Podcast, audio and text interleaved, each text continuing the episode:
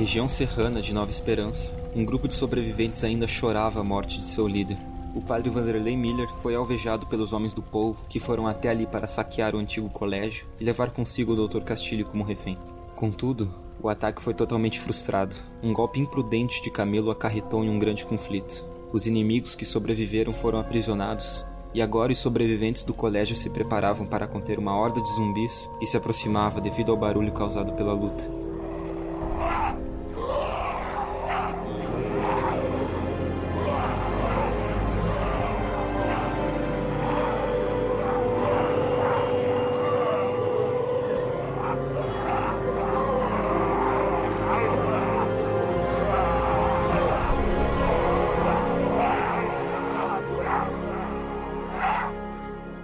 Dr. Castilho, após entoar uma breve canção em homenagem ao já enterrado padre, agora se preocupava em cuidar dos feridos e acalmar as pessoas desiludidas. Os que ainda não estavam em choque choravam de pânico ao ver os mordedores se aproximando. Tavares Camelo ainda não havia retornado e o doutor já estranhava sua longa ausência. A improvável amizade que acabou se construindo entre eles agora tornara-se vital para a sanidade de Marcelo Castilho.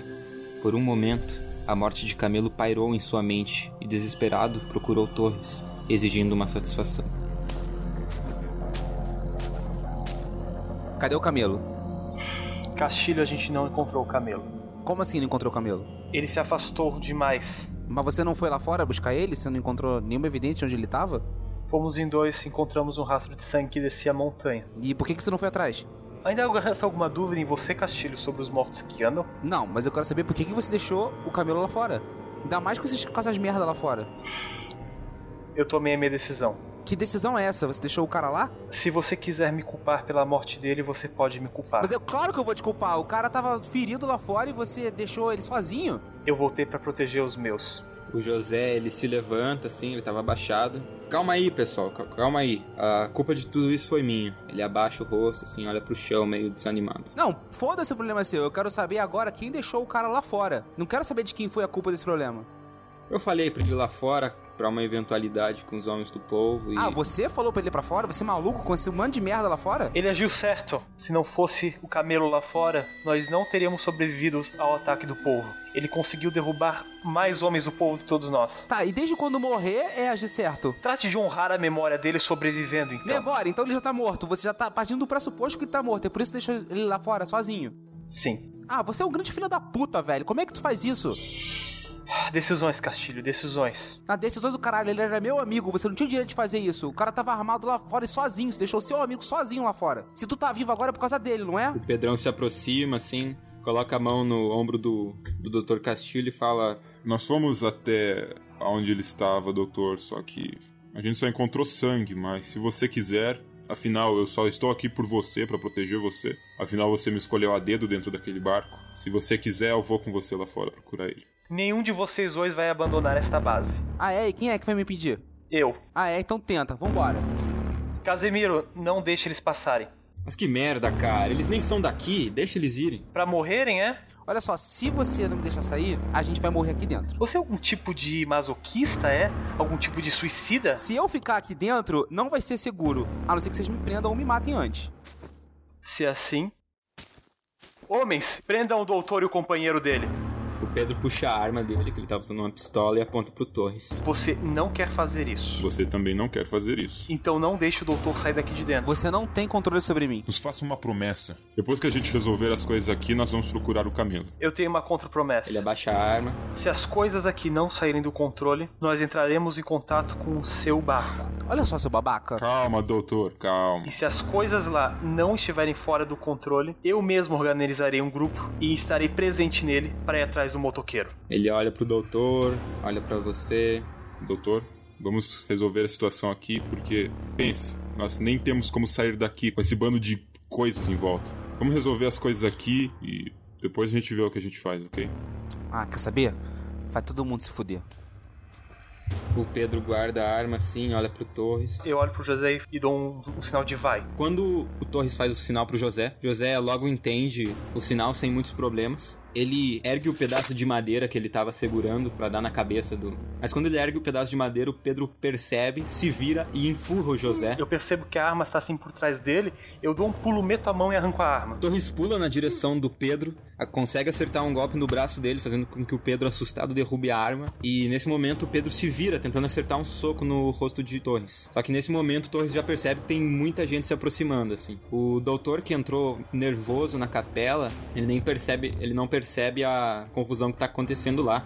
E o Pedro também não, vamos dizer assim, não se dá o trabalho de gritar, não até agora, pelo menos. Pedro se vira numa velocidade incrível e acerta um soco bem no nariz do Torres. Sangue começa a escorrer no rosto do Torres na hora. Nesse mesmo momento, o Pedro começa a gritar, chamando pelo doutor. Que merda é essa que estão fazendo? O Pedro, quando ele vê que tem várias pessoas em volta dele, apontando armas e tal. Nesse momento, ele ergue os braços assim e não faz mais nada. Levem o médico e o segurança dele, prendam-os e deixem-os seguros junto com os homens do povo. Eu decido o que fazer com eles depois. Olha só, você quer um prisioneiro ou você quer um médico? É melhor você me ter como um amigo ou como inimigo. Alguns homens se aproximaram e seguraram, tanto Pedro quanto o doutor, os levando para dentro da capela.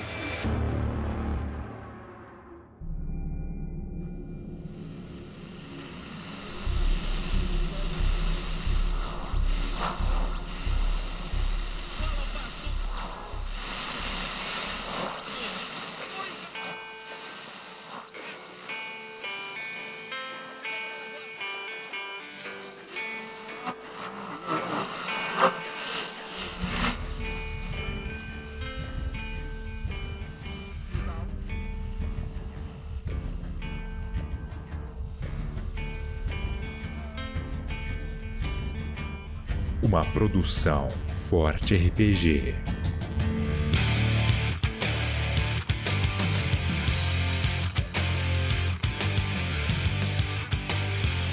Estrelando Rafael Guimarães e Luiz Beber.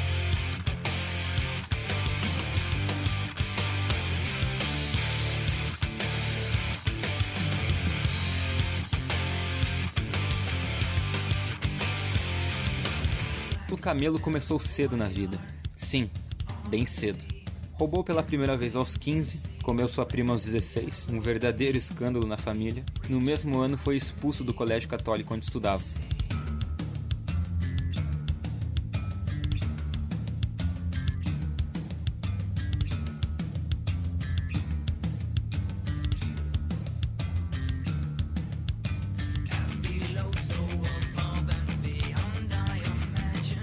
Foi aí que tudo começou a dar errado. Seu pai infartou enquanto dirigia na estrada que levava do Rio até São Paulo, e a mãe que estava no carona também não sobreviveu. O orfanato em que ficou por um ano foi uma das piores experiências da vida. Apanhou muito dos outros garotos, ficou de castigo longas semanas por se envolver em brigas, quebra-quebras, e também foi injustamente acusado de começar um incêndio. Quando alcançou a maioridade, a rua tornou-se seu novo lar.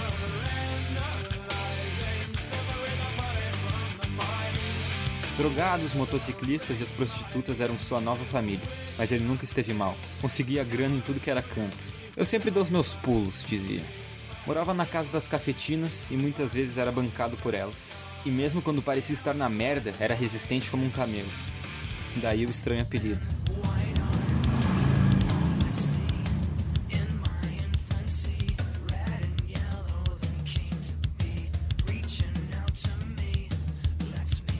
Diziam as más línguas que ele era tão maroto que foi de São Paulo até Salvador de moto sem parar para dormir.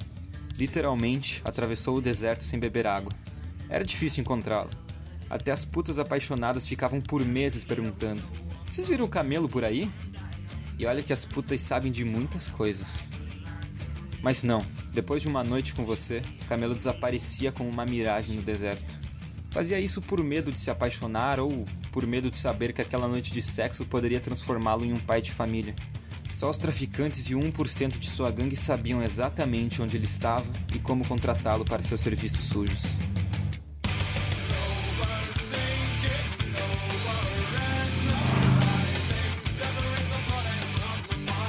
Contudo, não era uma figura perigosa. Era escorregadio, bom de porrada, mas de nenhuma maneira um cara mau. Era sozinho no mundo, mas tinha amigos em cada esquina, nas boas e ruins, principalmente nas ruins.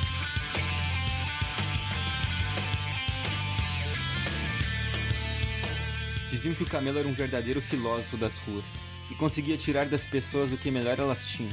Até as prostitutas se sentiam queridas e respeitadas, e os grandes malfeitores com o qual se relacionava voltavam a acreditar em seu código de honra e camaradagem.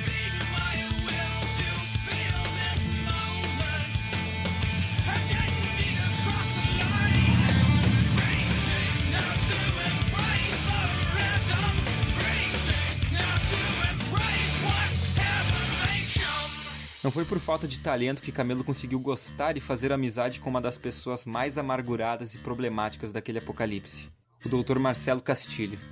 E agora era hora do doutor fazer tudo o que podia para salvá-lo. Uma história de Gabriel Vieira em Terra Devastada. O Torres vai junto com seus homens reforçar o portão. Está sendo levado as carteiras de escola, pedaços de madeira, camas, tudo que é coisa para bloquear o portão. E por mais que essas coisas reforcem, o Torres fica assustado ao se deparar com a situação daquilo que protegia vocês dos mortos. Era uma placa de ferro com rodas. Alguns homens marretaram as rodas para que ele ficasse mais estável e não abrisse com facilidade. Mas apesar disso, o portão já está todo amassado e um pedaço já está trincado de tanto que eles já socaram o portão. Algumas frestas já é possível ver os rostos totalmente destruídos daqueles que estão lá fora. São crianças, mulheres, velhos, homens, todos cinzas com as veias expostas no rosto. Subo numa da escadaria que vai até o topo do muro. O Torres ele se assusta com a quantidade, porque parece que não é só aquela horda que seguiu vocês no porto, mas sim muito mais pessoas. Com o tiroteio, todas as criaturas que estavam ali na região, elas foram até ali o colégio. Estavam cercando não só o portão, mas sim boa parte do muro, toda a parte da frente da escola. Eu olho pra galera lá embaixo. Sobraram alguns sinalizadores, por acaso, enquanto eu desço as escadas. Um ou dois, talvez, um dos homens fala. Os senhores já devem ter visto quantas criaturas temos aqui. E não quero mentir pra vocês, nós não temos como matá-las. Vamos ter que afastá-las daqui. E eu preciso de voluntários para irem até lá embaixo e dispararem os sinalizadores para atrair as criaturas. Eu confiaria a cada um de vocês minha própria vida, tal qual o padre uma vez confiou a dele a nossa. Nós falhamos com Vanderlei. Não me obriguem a falhar com todos os outros que estão dentro da capela agora. Você sabe que a maioria dos caras que estavam ali tinham família dentro do- da capela e toparam ajudar porque estariam protegendo a família deles. Mas a ideia de sair lá pra fora era muito perigosa, principalmente porque eles deixariam a família deles sozinhos. Você sabe que talvez alguns dos homens que levaram o castilho lá pra dentro da capela topariam essa ideia, mas algo te surpreendeu porque um dos homens levantou a mão e falou: "Eu topo ir, Torres. Você só tem que me dar uma garantia de que eu vou conseguir voltar." Eu aponto ali para monte, onde tá os objetos que a gente pegou dos homens do povo, onde tá aquele colete à prova de balas do cara que tava no topo do carro. É a proteção que a gente tem pra você. Eu vou falar com a Elisa antes, tá bom?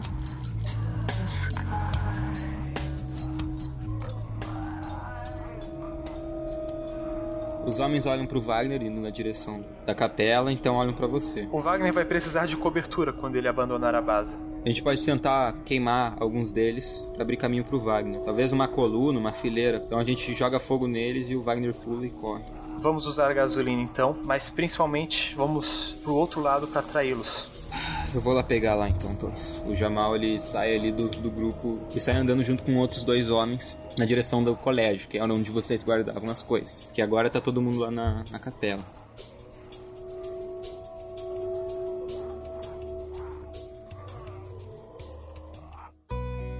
Alguns momentos atrás, o Dr. Castilho entrava acompanhado dos homens na capela. Ao lado dele, o Pedro. Todo mundo olha para aquela situação um pouco triste, porque além de toda aquela situação complicada de estarem cercados por aquelas criaturas, de toda aquela confusão em si, de eles terem se safado daquele tiroteio dos homens do povo, a situação ainda continuava horrível. Todos ali estavam presos por causa das criaturas que cercavam a, a escola, e agora isso, uma confusão entre o Torres e o Doutor, que tanto tinha ajudado o grupo por menor que fosse o tempo que ele estivesse ali. Afinal, ainda não fazia nem um dia que aquele grupo tinha chegado ali. Olharam pro doutor e pro Pedro um pouco preocupados e falaram: A gente vai deixar vocês ali na sacristia, onde estão os homens do povo. Ele abre a porta da sacristia, todo mundo tá olhando, ele estende a mão assim para que vocês entrem. Olha para os demais homens que estão ali. Voltem pro Torres. Eu acho que ele precisa de ajuda. Eu fico aqui. Os homens saem dali e o quando o Dr. Castilho e o Pedro olham bem para esse cara, ele tava com um lenço assim na, no rosto por causa do cheiro dos mortos. Ele abaixa e você percebe que é o Leandro, o cara do rádio.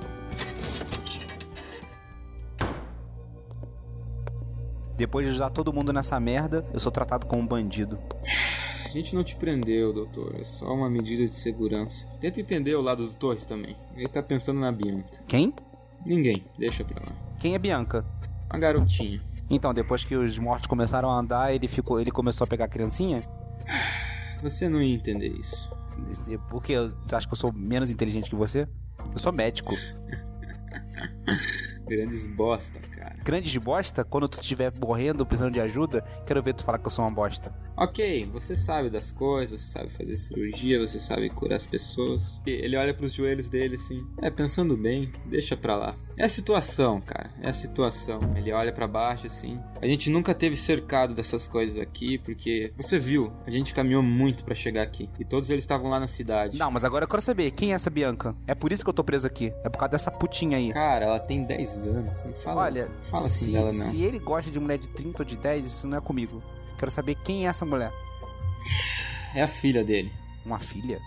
Sim. Eu boto a mão assim na cabeça. Agora eu entendi por que que ele quer tanto um médico. O que, que essa garota tem? Pneumonia, a gente não tem remédio. A gente precisa de um doutor. E o ponto é que não é só ela que tá com pneumonia. Mas tem mais quatro pessoas também. Peraí, peraí. Você tá me dizendo que tem quatro pessoas com pneumonia dentro dessa espelunca e ninguém me avisou nada? O padre falou pra você ir até a enfermaria antes do tiroteio. Vo- Vocês têm noção do que isso pode ser tão ruim quanto aquelas merda andando lá fora? Sim. Não, eu tenho que sair daqui agora. Ô, me tira dessa merda! O Pedro se abaixa assim e fala. Calma, doutor. Não, calma o caralho, você não tem noção. Chama lá o Torres. Ele se levanta e vai até a porta, abre a porta, dá uma olhada assim e fala: Ei, você, vem cá. Um cara se levanta e fala: Ô, o que que foi, Leandro? Vê se o Torres pode vir aqui. Mas ele tá lá fora, cara. Eu sei que ele tá lá fora, seu idiota. Vai lá pegar ele. Ah, tá bom. Se leva- O cara se levanta e sai correndo da, da capela.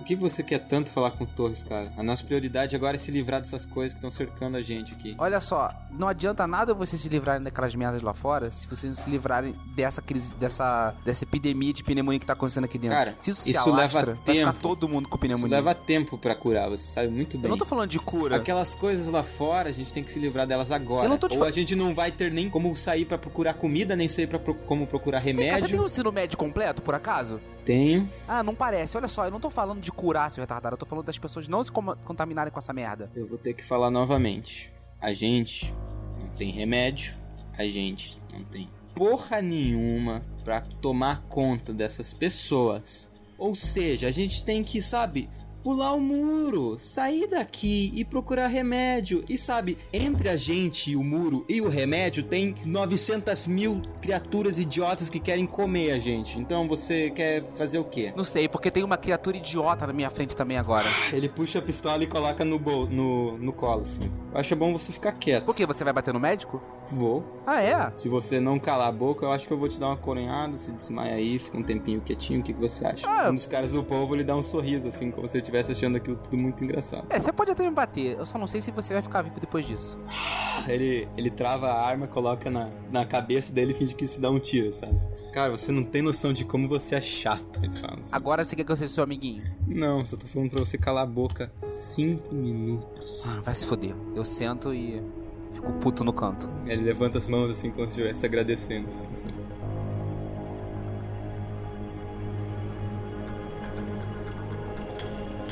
Quando os caras estão voltando com as coisas, ainda nada pronto, mas estão voltando com a gasolina, e o Wagner tá voltando com o colete à prova de balas e tudo mais, você vê um jovem saindo correndo lá de dentro da capela e é, vindo na sua direção. É, o cara chega assim e fala: Ô Torres, Que é, guri? é, o Leandro tá te chamando lá dentro.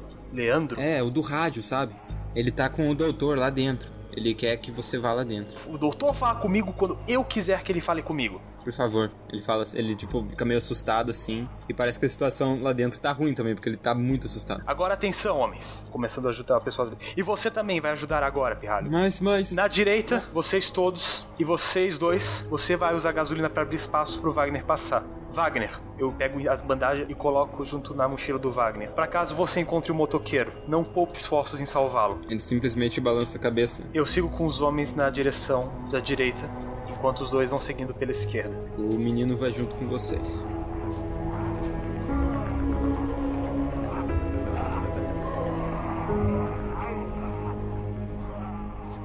lá dentro da capela, tanto o doutor quanto todo mundo que estava lá dentro consegue escutar os tiros. Isso assusta um pouco, mas o Leandro ele já sabia que o Torres tinha controle da situação, então ele meio que não liga, assim, simplesmente fica com.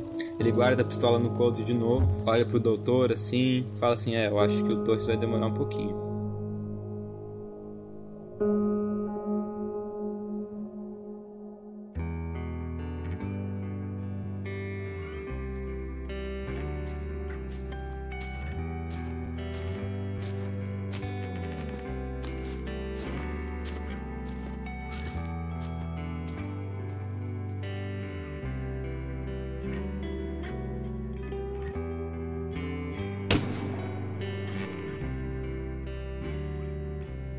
Nesse momento, o Castilho vê que o Torres está parado ali na porta. Aceno pros dois virem comigo no canto ali pra gente conversar. O Pedro se levanta, assim, ele olha pra, pra mão dele ainda suja de sangue, olha pro, pro rosto do Torres com o nariz inchado, ele olha pro doutor e dá um passo pra frente indo até o, até o Torres. Eu, quando os dois se aproximam, a primeira coisa que eu faço é pegar os cigarros e oferecer pros dois. O Pedro olha assim, pega um, eu estendo minha mão e falo, não, obrigado. Eu ofereço isqueiro para ele também, mas eu não vou pegar um no momento. Ele acende, o Pedro ele parece estar tá bem tenso assim. Você não sabe como era difícil ficar sem eles lá no navio. Você foi educado, né, Pedro? Foi, frequentou a escola. Na escola eu não fui muito, mas todas as vezes que eu fui, eu me meti em briga. Ele meio que aponta para você, assim. Sabe? E depois eu olho pro doutor e falo: Você deve ter tido uma boa educação. Frequentou que tipo de escola? As melhores de São Paulo. Também frequentei escolas muito boas, mas o lugar de onde via as melhores eram dos militares. Eu aprendi algumas regras, Castilho, sobre como pessoas se comportam na ausência de um líder. O que você acha que aconteceria se essas pessoas aqui não tivessem mais uma liderança? É, eu vejo que das coisas que você estudou, uma delas não foi sobre epidemias, não é? Como é que você tem quatro pessoas com pneumonia dentro dessa igreja, exatamente não sei o que é isso, e não me fala nada? Você não quer ajuda de um médico? Eu quero a ajuda de um médico de confiança, não que saia correndo ou aponte dedos na minha cara na primeira oportunidade. Eu só quero uma coisa de você. Me ajuda a achar meu amigo e eu faço tudo o que você quiser. Um dos nossos já seguiu em direção a uma floresta. Se houvesse alguma chance de encontrar um motoqueiro, ele teria encontrado. E se não encontrou, há poucas chances do motoqueiro sair vivo depois dessa. O Pedro ele joga o cigarro no chão e fala: Vocês não sabem o quanto é chato ficar escutando vocês dois falando um monte de merda. Cada um vê o seu ponto, mas ninguém consegue ver o conjunto. O doutor só pensa na porra do amigo, a merda do camelo. Eu sei, tá bom, lá no. Ele te ajudou, lá no, no barco ele fez um monte de coisa legal, ok, foda-se. E o Torres aqui só fala do grupinho dele. Será que vocês não conseguem se unir um pouquinho e parar de discutir? Tá, olha só. Me deixa ver essas pessoas com pneumonia que eu começo a colaborar com vocês. Eu viro e abro a porta pro doutor, mas fecho pro Pedro. É, a porta se fecha. Eu olho pro Pedro e balanço a cabeça, dizendo não. O que foi esse tiro, Leandro? Não sei, alguma coisa lá embaixo. Eu acho que o Wagner tá voltando. E parece que ele não tá muito bem. Você quer que eu vá dar uma olhada? Não deixe os outros saírem. Essa é a sua única função. Ele passa assim do lado de vocês, caminhando com a arma assim, porra, Torres. E vai na direção da sacristia.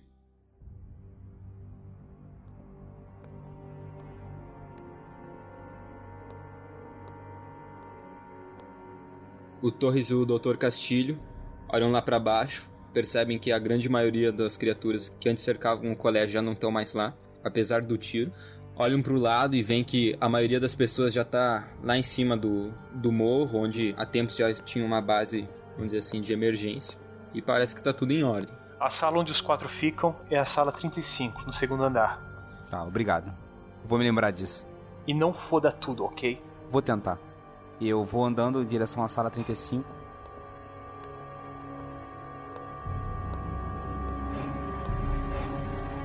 Você vê uma sala com vários beliches, como aquela sala que o padre tinha levado você e o Pedro, onde vocês deixaram as coisas de vocês. Só que nessa sala, todas as janelas estão fechadas, as cortinas estão fechadas também. É, tem cinco pessoas na sala. Quatro delas estão deitadas na cama. Além delas quatro, tinha uma mulher sentada em uma das camas que parecia observar as quatro pessoas.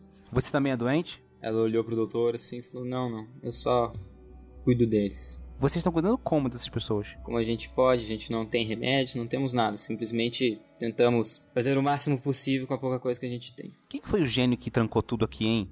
Isso precisa ser aberto, as pessoas precisam respirar ar puro. Vocês estão só gravando a doença com essa merda toda. Eu começo a escancarar as cortinas e tentar forçar a abrir as janelas. A mulher, ela te ajuda a abrir as cortinas e tal. Ela parece bastante cansada. Ela tem olheiras gigantes, assim, bem agravadas pelo cansaço, pela falta de sono. Pelo que tudo indica, parece que ela era só ela que cuidava de todo mundo ali, entendeu? É, eu olho para os outros pacientes e enxergo a criancinha. Ela tá, a criancinha tá lá dentro, não tá? Não. Eu falo, aonde está a menininha? A Bianca? É. Ela foi o nosso caso mais recente. Então, quando a confusão começou, ela simplesmente saiu correndo. Eu não consegui alcançar ela. E eu não tive coragem de deixar as pessoas sozinhas aqui também. Pera aí, tem uma, uma pessoa com pneumonia solta aqui dentro? Tem. Mas que merda. Eu preciso sair. É, vocês têm água aqui? Temos. Dá pra preparar banho pra essas pessoas? O que que vocês têm aí? Nós temos um poço, porque aqui essa- esse edifício é muito antigo. Então, o poço já tá aqui faz muitos anos e ele ainda, por mais incrível que pareça, funciona. Eu me aproximo de uma das pessoas doentes e vejo que ela tá ardendo em febre. Eu olho pra mulher e falo: Eu preciso de uma banheira aqui, com água. Eu vou providenciar isso. Tá, é, eu saio pro corredor, eu enxergo alguém, tem pessoas andando. Tem ela, virou a a esquina e tá descendo a escada. Tem mais pessoas aí? Não.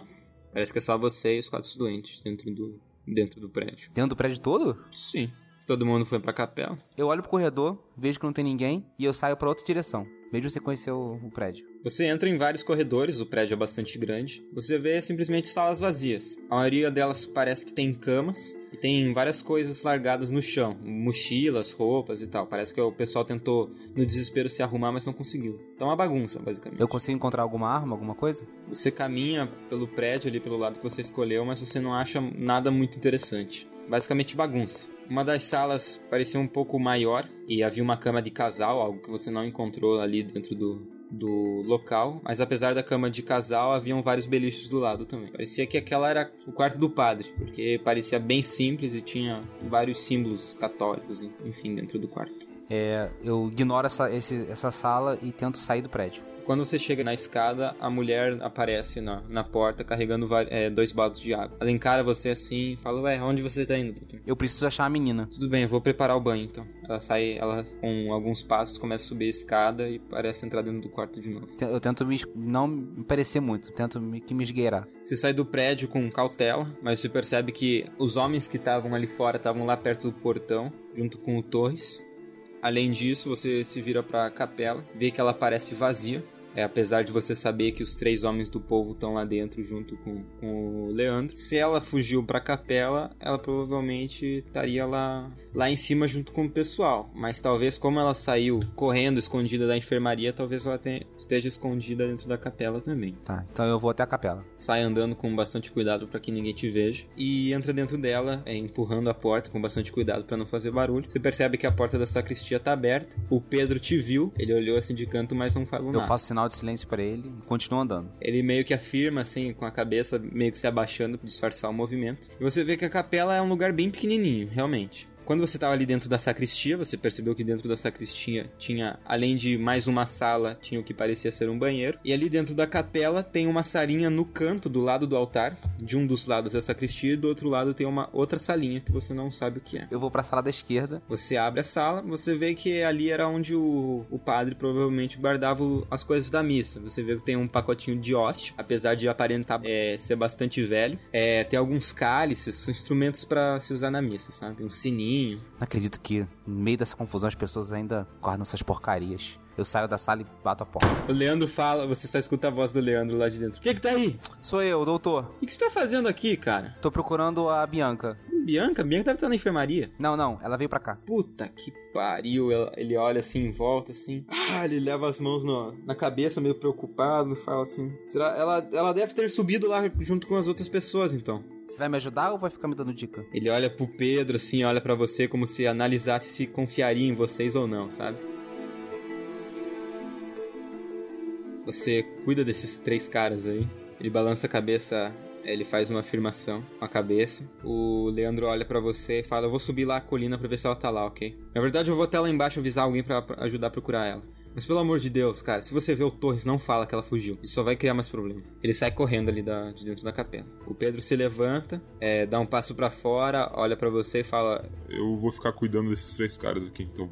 Cuidar nada. Tenta sair daí, seu idiota. Eles estão nos ajudando de uma maneira ou de outra, doutor. Você sabe disso. Olha só, a gente tem que sair dessa merda. A gente não vai conseguir nada aqui. Vai ter um ataque. Esses caras, os, os amiguinhos desse povo aí, vão vir aqui vai morrer todo mundo. A gente não vai ficar aqui dentro. Ele para assim, olha pros caras do povo. A gente vai sair daqui. Você vem comigo? Você acha que vai- é certo a gente simplesmente sair correndo, então? Bom, eu, tô, eu tenho uma ideia, mas é a melhor solução que a gente tem. Se esse povo quer um médico, ele vai ter um médico. Talvez eu consiga salvar as pessoas aqui em cima com isso. Você vai se entregar pro povo? Melhor do que se entregar pra esse retardado aí. Esse pseudo-líder. Ele olha pros três caras, os três caras olham assustados pra ele. Você tem uma arma? Não. Ele se aproxima de você e fala: A gente precisa matar esses três caras. O quê? Você vai matar as pessoas? Eles escutaram o que a gente tá conversando aqui, não estão? Não estão conversando. Eles vão falar pra gente, a gente vai até o povo. E se um dia eles saírem, eles vão falar pro povo que a gente tá armando um plano. É. É. Eu, eu não posso fazer isso. Você pode? Eu tenho que fazer isso. Passam-se alguns segundos, você não escuta barulho nenhum lá dentro. Mas você escuta uma porta se abrindo porta da torre. Você vê uma criança saindo ali de dentro. Hum, mas que merda. Você é Bianca, não é?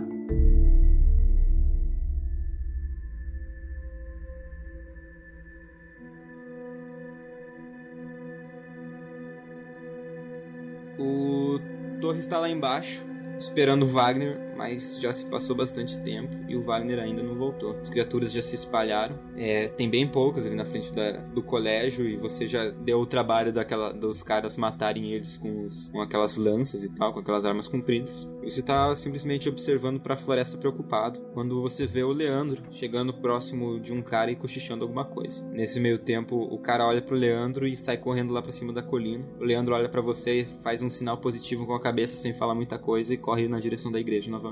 Tá, eu não entendi. Eu, eu mandei ele fazer uma coisa. Não. Tá, eu grito, Leandro, volte aqui. Agora não dá, Torres. O que, que está acontecendo que você não quer me contar? Você tem que me prometer que você vai ficar calmo. Ele, ele ergue as mãos assim e olha bem pra você. Por que você não está cuidando do Pedro na prisão? Porque há outras prioridades que é isso que eu preciso te falar. Há alguma outra prioridade além da minha ordem? A Bianca fugiu. Eu tô procurando ela. Já mandei o cara subir lá na colina. O doutor tá lá na igreja procurando ela. Eu vou subir lá agora ajudar ele, ok? Se por acaso essa criança não for encontrada, particularmente cuidar para que você perca toda a oportunidade aqui dentro, tá? Eu te confiei, cara. Eu confiei a você a segurança daqueles dois homens. Você deixa um deles lá sozinho. Olha, olha, Torres, ele ergue as mãos assim. Você prefere que eu cuide daqueles dois ou que eu cuide da sua filha? Da próxima vez, venha falar isso comigo, entendeu? E dou as costas para ele e vou terminar de ajudar o pessoal a voltar pelo muro.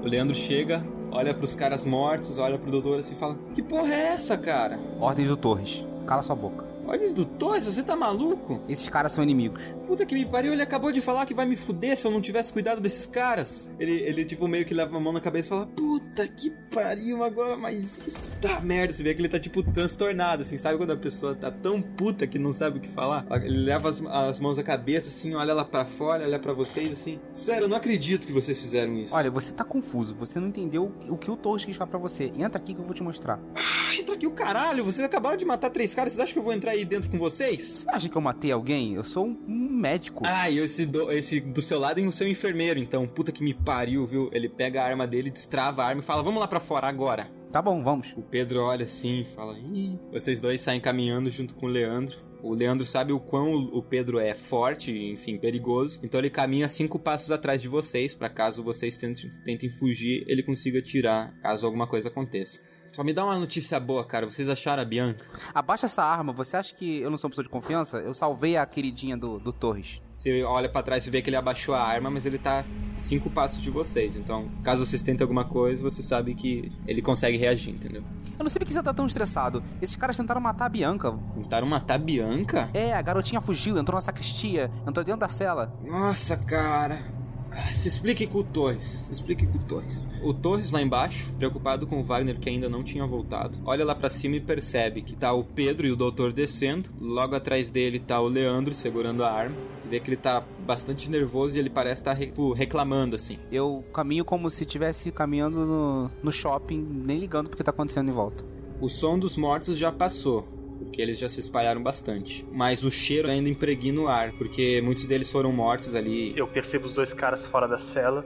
Eu já deduzo que o pior acontecer. O Leandro olha assim pro Torres. O Torres percebe que ele olha para ele, daí o Leandro meio que desvia o olhar.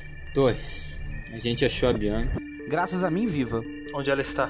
Olha, eu só sei o seguinte, eu vi a garotinha, ela tava gritando na, na, na capela lá, não sei que sacristia, aquela merda, e ela tava entrando dentro da cela dos, dos caras. A porrada começou, começou solta e. Eu estive na sacristia pessoalmente, eu não vi ela lá. Você entrou em todas as salas da sacristia? Eu estava lá dentro. Se ela estivesse lá, eu teria visto. Cara, você só tem uma opção: confiar em mim e agradecer porque eu salvei a vida da sua garotinha. Pergunta pra ela se eu não tirei ela lá de dentro.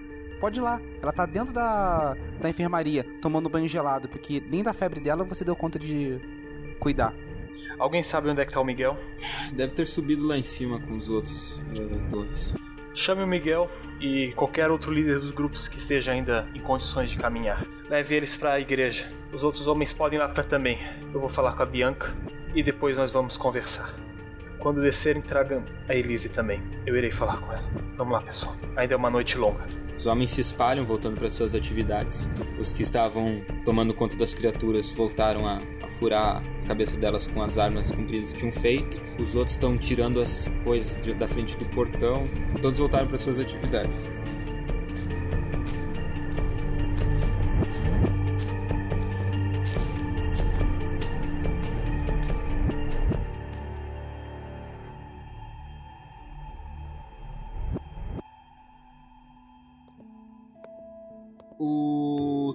Caminha com não só com o físico pesado, mas também com o psicológico. Afinal, ele estava fazendo coisas que ele não gosta de fazer, que é sendo um pouco tirano, porque ele sabe que ele precisa ser um pouco tirano para manter a ordem ali dentro. Afinal, é melhor que as pessoas temam você do que respeitem você. Apesar disso soar um pouco estranho, porque ele pensou bastante no povo quando ele pensou nessa questão. Mas ele logo fez questão de esquecer disso. Porque antes ele pensava que a Bianca estava bem. Mas depois, do nada, tudo foi destruído porque ele soube que a Bianca tinha fugido uma mudança de sentimento muito rápida e ele não sabia muito bem o que sentia agora. Ele não sabia se ele estava feliz, se ele estava nervoso, se ele estava triste. Então ele subia o morro meio que chorando, meio que sorrindo, ele não sabia direito o que fazer. Quando ele chegou na porta da escola, ele subiu as escadas com o corpo pesado e olhou dentro da enfermaria. Lá estava a Fabiola, que era a mulher que cuidava dos, dos doentes, com um dos doentes dentro da banheira. E a Bianca estava sentada em uma das camas, inquieta como sempre. Afinal, ela foi a última que pegou a doença, então ela é a que está em melhor estado. Ela olhou para você e falou: "Emano!" E veio correndo para na sua direção e te abraçou. Eu me ajoelho e abraço ela. Você não meio que não consegue conter as lágrimas assim. Eu vou, acompanho ela de volta à cama e coloco ela sentada na cama. Eu sento do lado da Bianca, assim, faço um carinho na cabeça dela. Bianca, por que tu teve que se esconder de novo? Porque tava todo mundo indo embora e. Fabiola disse para eu ficar aqui, mas. Eu fiquei com medo e eu, eu. eu queria achar você, mas você. Ah, desculpa, desculpa, Torres. Tudo bem, tudo bem, Bianca, tudo bem, tudo bem. Você tá bem agora. O doutor te encontrou, não te encontrou? Sim, me encontrou. Onde é que você estava quando ele te encontrou? Eu estava na torre do sino, daí eu saí, é, tinha um, uns barulhos dentro dentro daquela salinha, sabe, onde o padre ficava. Mas que bom que ele te encontrou, sabe? Eu rapidamente desvio o assunto assim. Que bom, ele ele é um homem bom, só que ele é um homem confuso.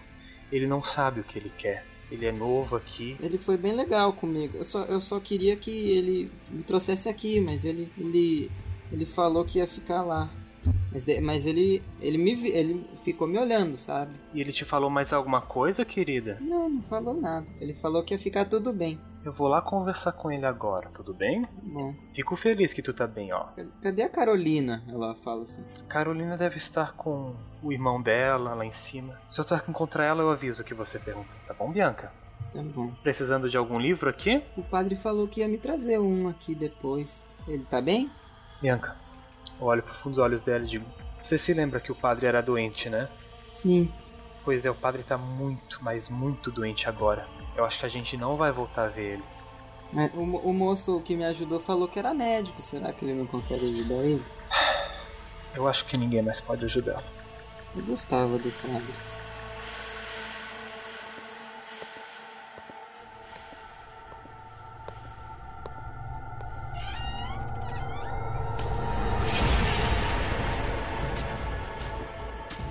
Alguém viu a Carolina? É, o Miguel fala assim, ela tá lá em cima ajudando, a gente pediu pra ela descer, mas ela preferiu ficar lá. A Elisa? O menino lá ficou lá procurando ela. O Wagner morreu. Ou se não morreu, ainda está na floresta e há pouca chance dele retornar. Se vocês viram o sinalizador, foi ele afastando os zumbis daqui. O Lázaro olhou pra baixo assim e falou: É, é uma pena. Bola pra frente, pessoal, bola pra frente. Há uma outra questão a ser debatida. É sobre os dois ali. O Lázaro olha pro lado. Sim. A Larissa, que é a líder da manutenção, tá bem quieta. Ela olha pra você, olha pra eles. O Miguel ainda tá com a bochecha inchada assim do soco que o, o Torres deu nele. Mas ele parece é, bem mais calmo. Achamos que o médico era de confiança. Porém, ele, ao que tudo indica, ele não só libertou aquele, o amigo dele, que havia tentado quebrar a barreira e avançar contra o zumbi sozinho, como mataram os homens do povo. Que amigo que tentou avançar contra os zumbis sozinhos? O grandão de dois metros. O Lázaro olha pra você. Torres, eu sei que a confusão é difícil.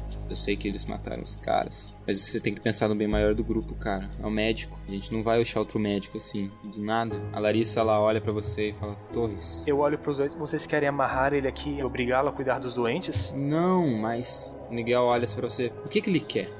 Ele quer que vamos atrás, vamos pra floresta atrás do amigo deles, o motoqueiro que nos ajudou. Mas no momento não tem como entrar naquela floresta. Você já falou pra ele que pra gente tentar ir depois? Falei e ele não aceitou. Ele se prontificou a ajudar os doentes e quando eu vi, ele estava de volta na igreja, liberando o amigo dele e matando os homens. Ele diz que ele estava salvando a Bianca, mas quando eu perguntei para ela, ela disse que ela estava na Torre do Sino e não na sacristia. Eu sei que a Macrias não tem uma memória muito confiável, mas a garota é inteligente. Cara. O Miguel olha assim pro, pro doutor, olha pra você. Há uma vantagem nisso. Eu olho para os três.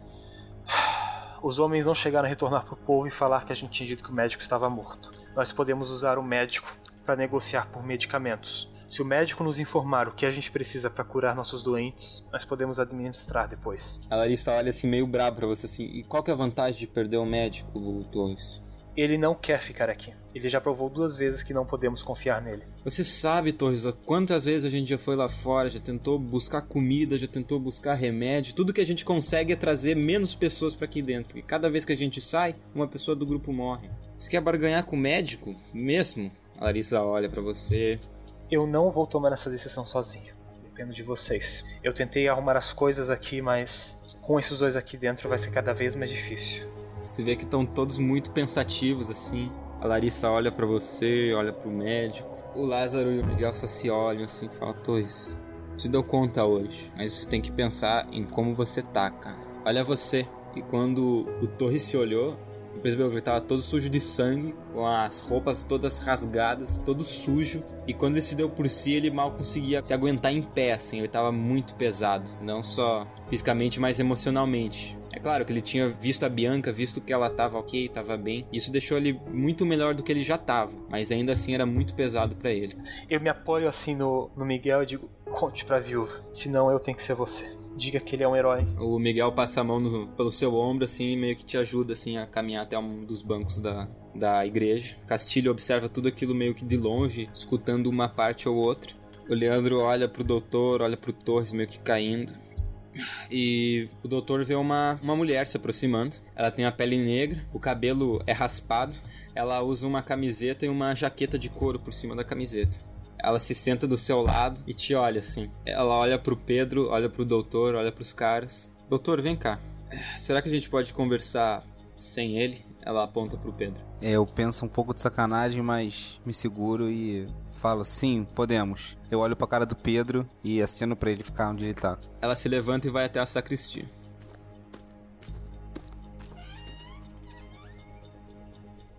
Olha, doutor, eu não sei se você já me viu aqui dentro, se me viu ou não. Não teria me esquecido. Ela olha assim pra você, assim, sério, extremamente sério. Você vê que ela tá com uma expressão bem cansada também. É, meu nome é Larissa. Eu não sei se você percebeu, mas além das pessoas que viviam dentro desse dentro do colégio sobre não sobre eu não posso dizer sobre o comando, mas sim sobre a liderança do padre, nós nos dividíamos em grupos. O grupo do Miguel e o grupo do Torres era o grupo de ataque, que cuidava das coisas. O grupo do Lázaro ali fora, ela aponta para um dos caras que estava junto do, do Miguel e do Torres, que você já conhece. Ele era do grupo de coleta. E eu sou a líder do grupo de manutenção. Eu vou ser bem sincera com você. A gente tá ali decidindo o que fazer com você. Eu sei que o Torres tá bastante explosivo e confuso nesse meio tempo, mas você tem que entender o lado dele também. As coisas que a gente passou só nesse momento, só hoje, foram muito difíceis. Não só pro Torres, mas como para você, pra gente, para todo mundo aqui dentro. Isso você concorda comigo, não concorda? Concordo, mas eu quero entender uma coisa. Por que não decidindo o que fazer comigo? Por acaso eu sou um problema aqui dentro?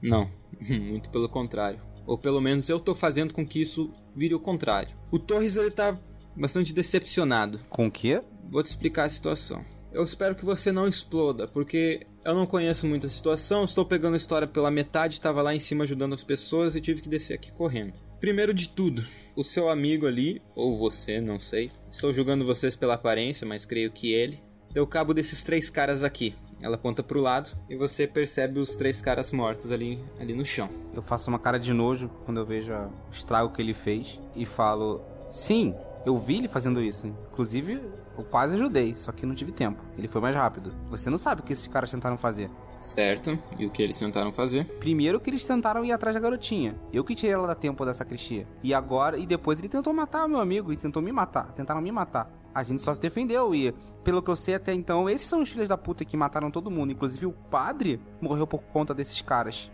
Por que, que agora eu vou ser julgado por, por esses caras terem morrido? É isso que eu estou tentando não fazer. Então eu preciso que você, de alguma forma, convença o Torres de que você é confiável. Eu sei que ele vai agir da pior forma possível, mas acredite, esse não é o Torres de verdade. Você conhece o Torres de verdade, você caminhou lá de baixo até aqui em cima com ele. Você conversou com ele, você debateu com ele. Você sabe que ele tá passando por, uma, por um dia ruim, como todo mundo aqui. Só que a carga caiu muito mais em cima dele do que em cima de qualquer pessoa. Deixa eu falar com eles, então, pessoalmente. Eu resolvo isso em dois tempos ou a gente não resolve mais isso. Olha cá, doutor. Eu não vou dizer que eu acredito em você, mas eu tô tentando acreditar que vocês fizeram tudo isso por causa da Bianca. Porque a Bianca, pelo que parece, tá são em salvo dentro da enfermaria. É um ponto muito válido para você. Só que o Torres, ele tá realmente muito desconfiado. Deixa eu resolver isso. Eu resolvo isso agora. Você vê que ela ia falar alguma coisa, ela não sabe muito bem o que falar. Deixa me falar com ele. Só eu e ele. Espere aqui. Ela saiu da sala, foi caminhando na direção lá fora, onde estava o Torres junto com o, o Miguel e o Lázaro sentados nos, no banco da igreja olhando para frente assim. O Miguel e o Lázaro pareciam estar conversando sobre o que fazer com o pessoal lá em cima, enquanto o Torres parecia estar tipo destruído, basicamente, cansado, morto, extremamente podre. A Larissa se senta no banco na frente deles. Eles param de conversar, olham para ela. Torres, eu sei que tudo que esse médico fez até agora foi muita cagada. Mas todas essas cagadas nunca pesaram para nós. É claro, com a morte daqueles três ali, a gente perdeu muita informação sobre o povo. Mas tudo indica que ele fez aquilo para salvar a Bianca de alguma forma. Você sabe como são crianças, você sabe que elas podem se enganar. Você já conversou com a Bianca sobre isso? Ele quer falar comigo, não quer? É. Eu me levanto. Tem uma conversa civilizada, amigável. O Miguel ele tira um cantil assim da do cinto e estende para você. Você vê que não é água. O Miguel olha para você e fala assim: "Só não exagera, velho, para te ajudar na conversa". Ele olha para você assim: "Eu sei que isso que você tá sendo agora não é você. Você precisa de uma ajuda". Eu respiro fundo e devolvo para ele e falo: seis anos, quatro meses. Eu achava que o que falávamos nos encontros ainda significava algo para você, Miguel. Nessa situação, Torres, a única coisa que me salva é isso. Ele abriu, balançou, deu um gole, fechou e guardou no bolso de novo. A Larissa abre uma mochilinha que ela tava carregando e tira uma garrafinha de água.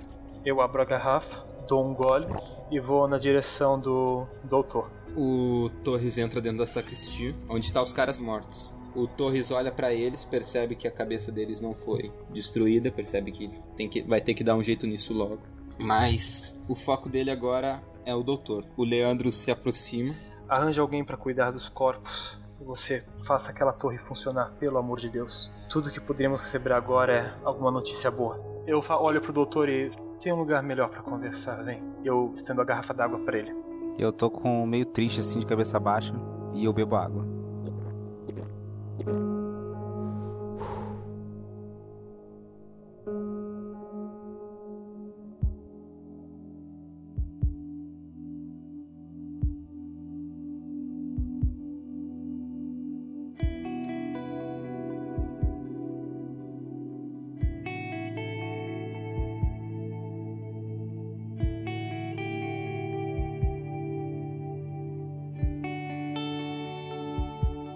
Vocês se aproximam do cemitério. O cemitério é bem pequenininho, provavelmente dos frades que há muito tempo atrás viviam ali, quando aquilo ali era um, era um monastério. E são algumas criptas, mas bem poucas. Eu chego na primeira lápide assim maior, que tá íntegra ainda, e me encosto assim, estico as pernas para descansar um pouco.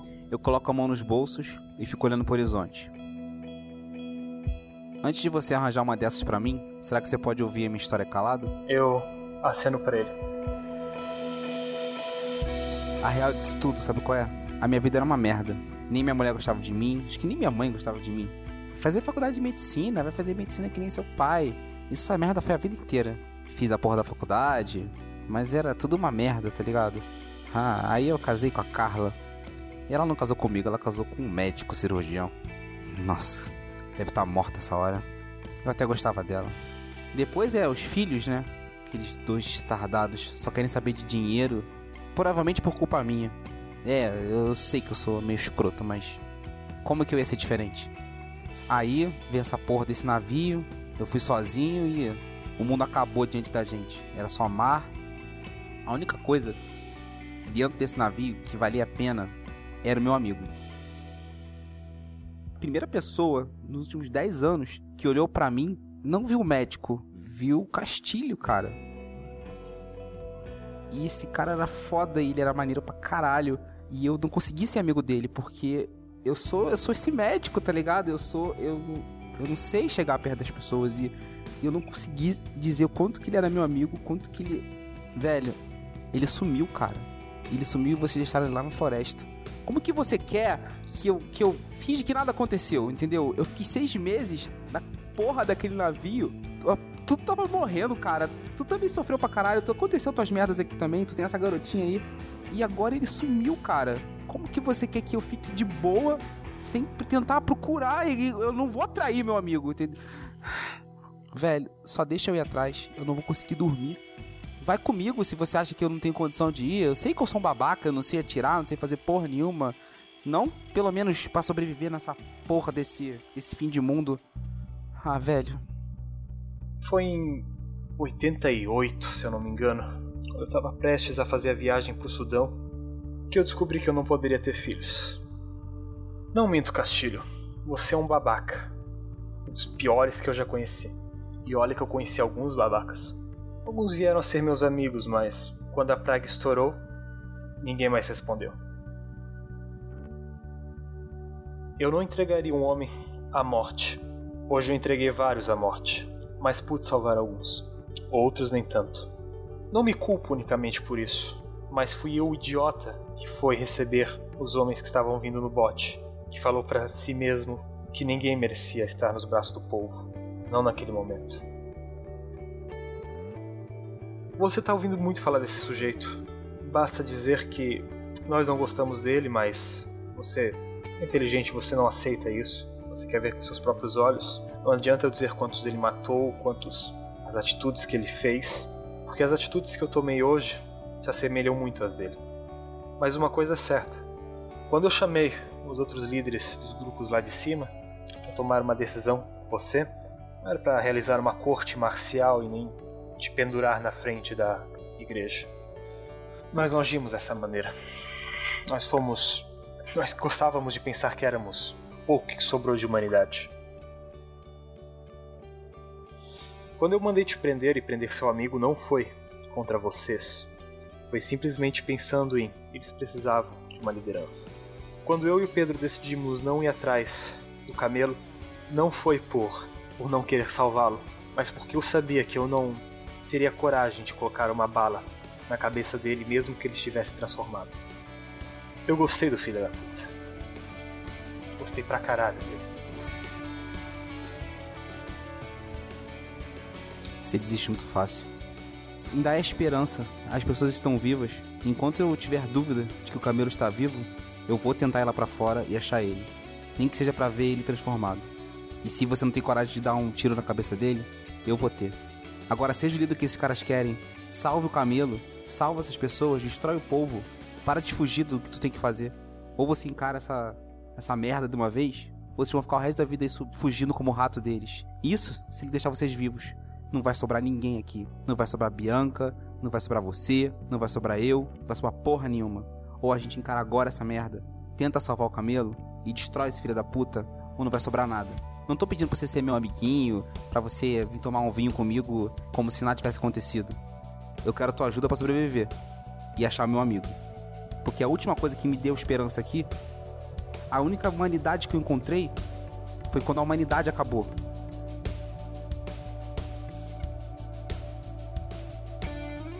A noite caía ali em cima do morro.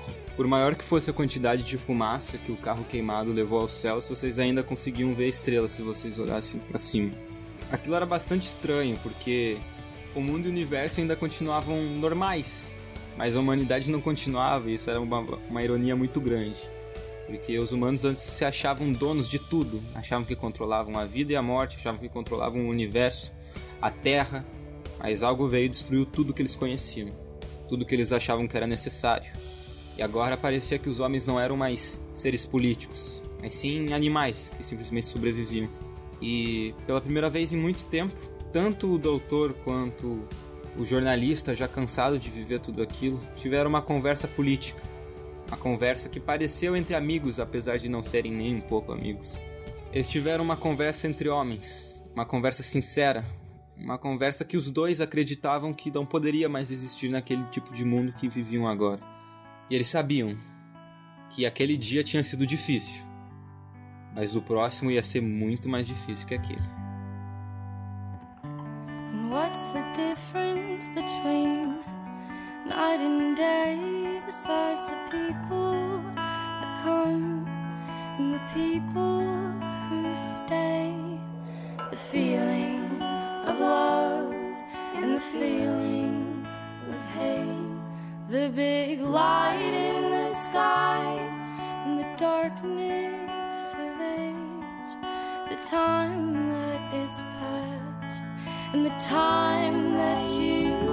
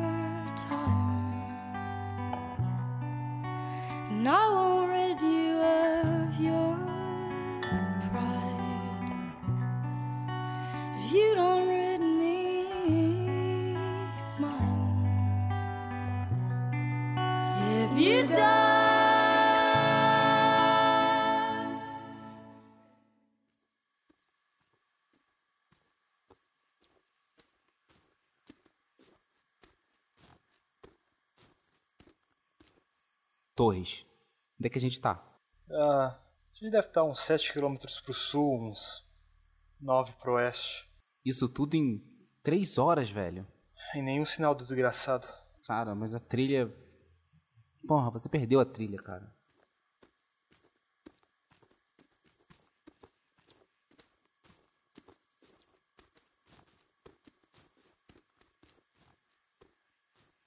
Essa merda dessa arma. Isso tá destravado? É assim que você faz. Tó, pega. Tá, valeu. E agora? Alguma ideia? A gente já cobriu toda aquela área lá. Acho que podemos seguir mais um pouco pelo sul. Mais um pouco chegaremos à cidade. Se ele foi em alguma direção, foi talvez tentando buscar ajuda. Esse camelo é um idiota, cara. Onde que ele foi?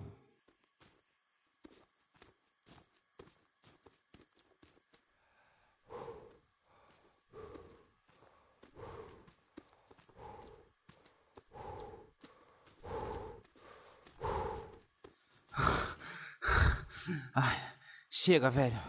Não aguento mais, vamos voltar. Por favor. Só deixa eu me apoiar um pouco aqui, cara. Tá difícil.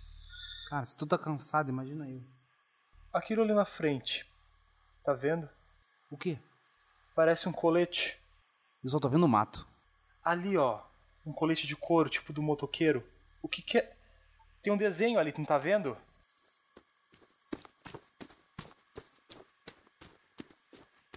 É um abutre! Isso é do camelo, Faz silêncio, cara. cara. Faz silêncio. Quieto. Ele nunca ia tirar essa porra desse colete. Ah, não. Não. Que porra é essa?